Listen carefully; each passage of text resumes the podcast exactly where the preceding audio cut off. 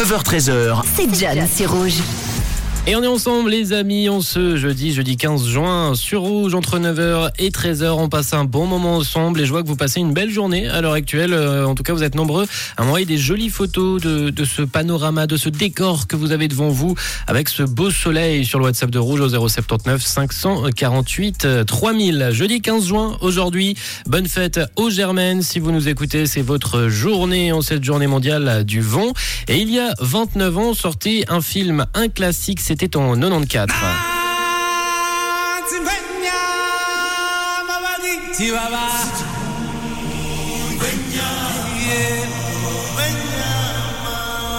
Vous l'avez reconnu, c'est Tarzan.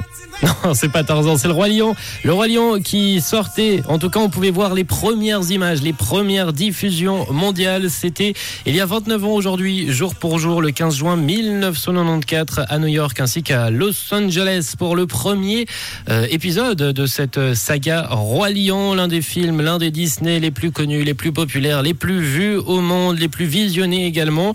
Et pour moi personnellement, hein, petite euh, info, c'est le premier Disney que j'ai vu et dont j'en ai euh, encore souvenir. Alors c'est la petite question que je vous pose ce matin.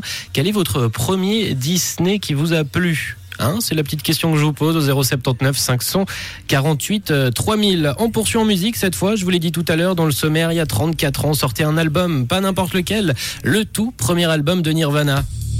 I'm so happy 'cause today C'était le 15 juin 1989, donc il y a 34 ans exactement aujourd'hui, jour pour jour, le premier album de Nirvana sorti, c'était Bleach et c'était seulement deux ans après la formation du groupe, Euh, c'était Kurt Cobain et Christ euh, Novoselic qui lançaient euh, cet album, inspiré par des affiches contre le sida, le titre de l'album, initié par Kurt Cobain, s'inscrit dans une volonté de développer un nouveau genre musical baptisé à ce moment-là le grunge.